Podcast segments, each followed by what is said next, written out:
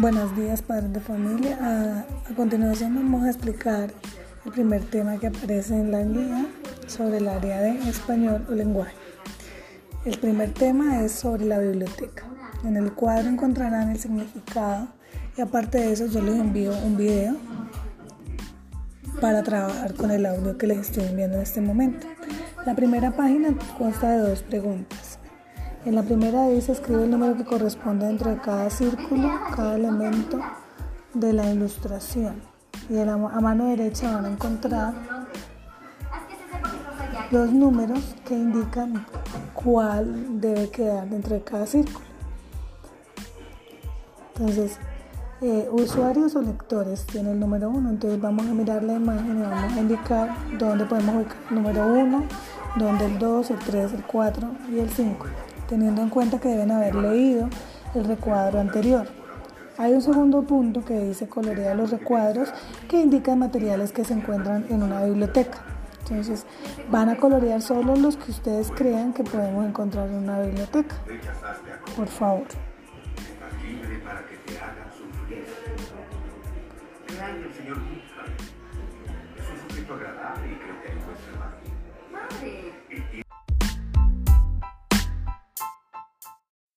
Si continuamos con la guía, encontramos el punto número 3 donde dice completa las oraciones acerca de estos cuatro tipos de biblioteca, que nos dan cuatro tipos, la pública, la escolar, la privada y la, y la de aula.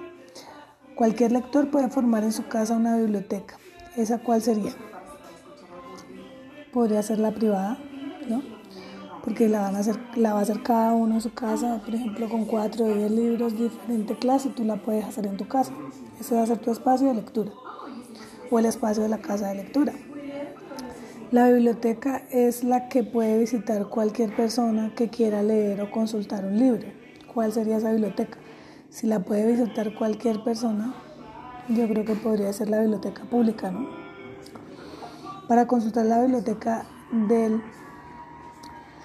aula, sería la de mi salón, ¿cierto? Que está ubicada en el salón de clase, que es más pequeña.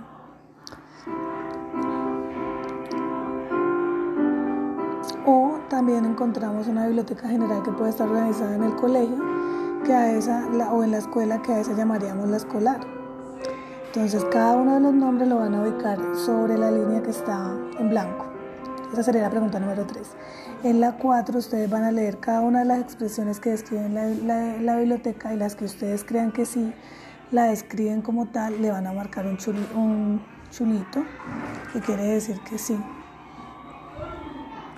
Eh, en el punto 5, donde dice revisa la biblioteca de tu salón de clase y completa el esquema, eh, los que tuvieron oportunidad de estar en el salón se dieron cuenta que teníamos la biblioteca en el cuarto y un ladito del salón. Entonces ahí la biblioteca estaba organizada de diferente manera por títulos, ¿cierto? Y había libros de toda clase.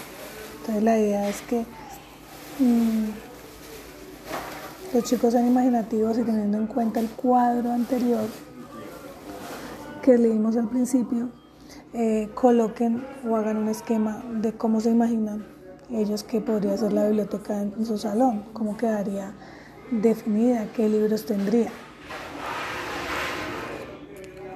Y en la sexta pregunta, que es la última, rodea la función principal de la biblioteca de tu escuela. Entonces, ¿cuál creen que es la función principal, la más importante de la biblioteca? Eso sería el primer tema que es acerca de la biblioteca.